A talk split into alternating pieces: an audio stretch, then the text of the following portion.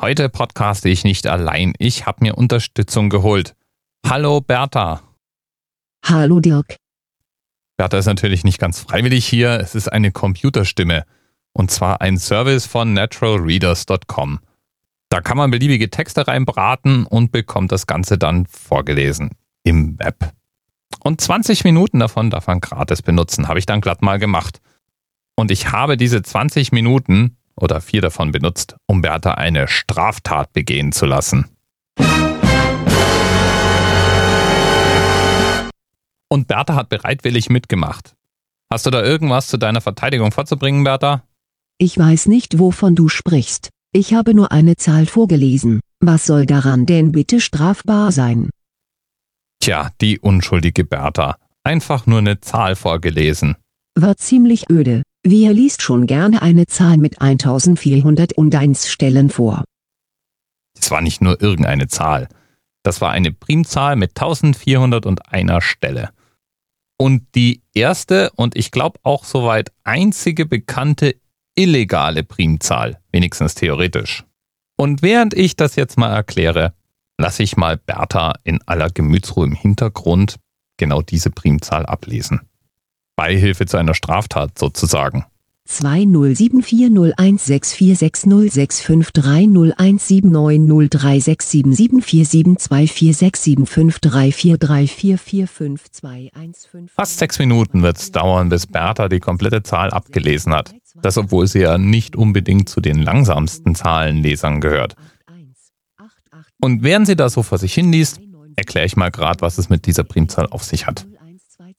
Es liegt ja nahe zu vermuten, dass es praktisch unendlich viele Primzahlen gibt.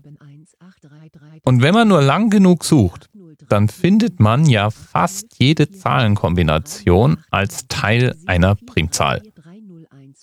Genauso verhält sich das mit der Primzahl, die Bertha hier so bereitwillig im Hintergrund runterzählt.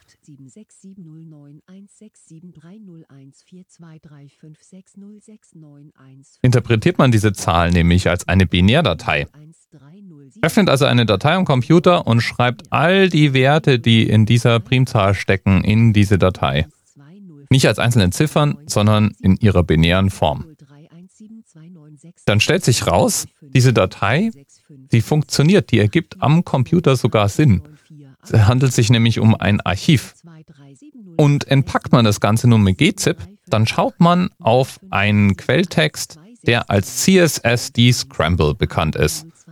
Das ist nichts mehr und nicht weniger als ein Entschlüsselungsprogramm für DVDs. DVDs sind nämlich verschlüsselt und mit diesem Programm kann man sie theoretisch entschlüsseln.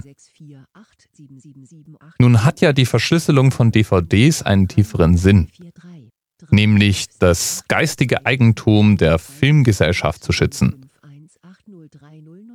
Und genau dafür wurde in den USA vor einigen Jahren der Digital Millennium Copyright Act ins Leben gerufen.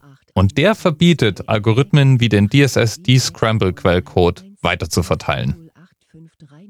Die spannende Frage daran ist jetzt, wenn die Verteilung des Quelltexts von CSS-D-Scramble illegal ist und die Primzahl, die Bertha hier so runterbetet, in ihrer digitalen Form genau diesen Quelltext produziert,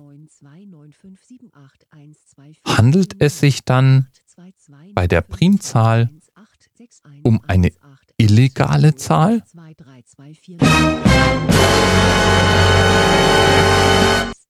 Ich finde das eine super interessante Frage. Der Mann, der diese Primzahl gefunden hat, Phil Carmody, der wollte genau durch diese Aktion auch seine Meinung kundtun, dass Information an sich nie illegal sein kann. Ich fühlte mich spontan an den PGP, also den Pretty Good Privacy Algorithmus erinnert. Dessen Export aus den USA in elektronischer Form war seinerzeit verboten und so wurden gedruckte Versionen davon verschickt und in Europa wieder eingetippt. Und es gibt auch eine Version, die auf ein T-Shirt gedruckt wurde. Jetzt kann man sich noch die Frage stellen, wie hat Phil Carmody diese Primzahl überhaupt ausfindig gemacht? Das ist gar nicht so schwer, wie man zunächst mal meinen möchte. Eigentlich eine Frage der Rechenpower.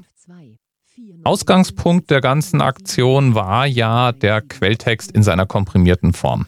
Was Phil also zunächst gemacht hat, ist, diese Datei zu nehmen und in Zahlen umzuwandeln. Die Datei war 563 Bytes lang. Und damit wusste er, er sucht nach einer Primzahl, deren erste 563 Bytes mit dieser Datei übereinstimmen. Die Datei ist null terminiert, das heißt, die letzte Ziffer ist eine Null und zeigt das Ende der nützlichen Datei an. Das heißt, die Primzahl darf gern länger als diese 563 Byte sein, denn alles, was nach der Null kommt, wird dann sowieso bei der Interpretation weggeworfen. Die Primzahl hat also eigentlich deutlich mehr Stellen, als sie bräuchte. Aber Primzahlen sind besondere Zahlen und deswegen werden Primzahlen, besonders solche, die Geschichten wie die jetzt hier noch mit sich bringen, in entsprechenden Verzeichnissen gelistet. So erklärt sich auch, dass Phil mit dieser 1401 Stellen langen Primzahl nicht aufhörte, nach geeigneten Zahlen zu suchen. Er wollte nämlich nicht einfach nur eine geeignete Primzahl haben, sondern er wollte die größte zu diesem Zeitpunkt bekannte Primzahl. Und obendrein sozusagen als Gimmick wäre das eben dann eine Primzahl mit der Eigenschaft, den DCSS-Algorithmus zu produzieren. Das hat er dann auch geschafft. Die Zahl, die er dann zuletzt zur Veröffentlichung auswählte, hatte 1905 Stellen und war damals die größte bekannte Primzahl.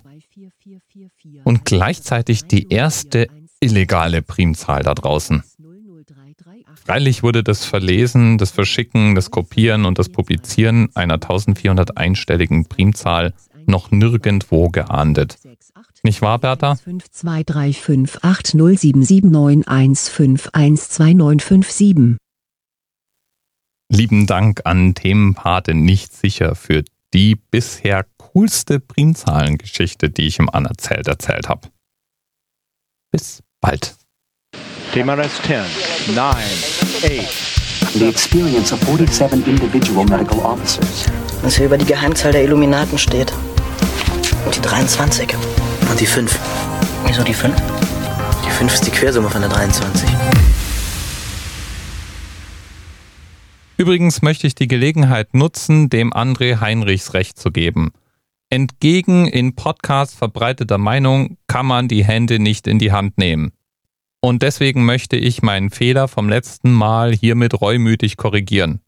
Ich habe natürlich nicht die Hände in die Hand genommen, sondern ich habe den Kopf hochgekrempelt und beherzt einen Fuß an den Laternenpfahl geworfen.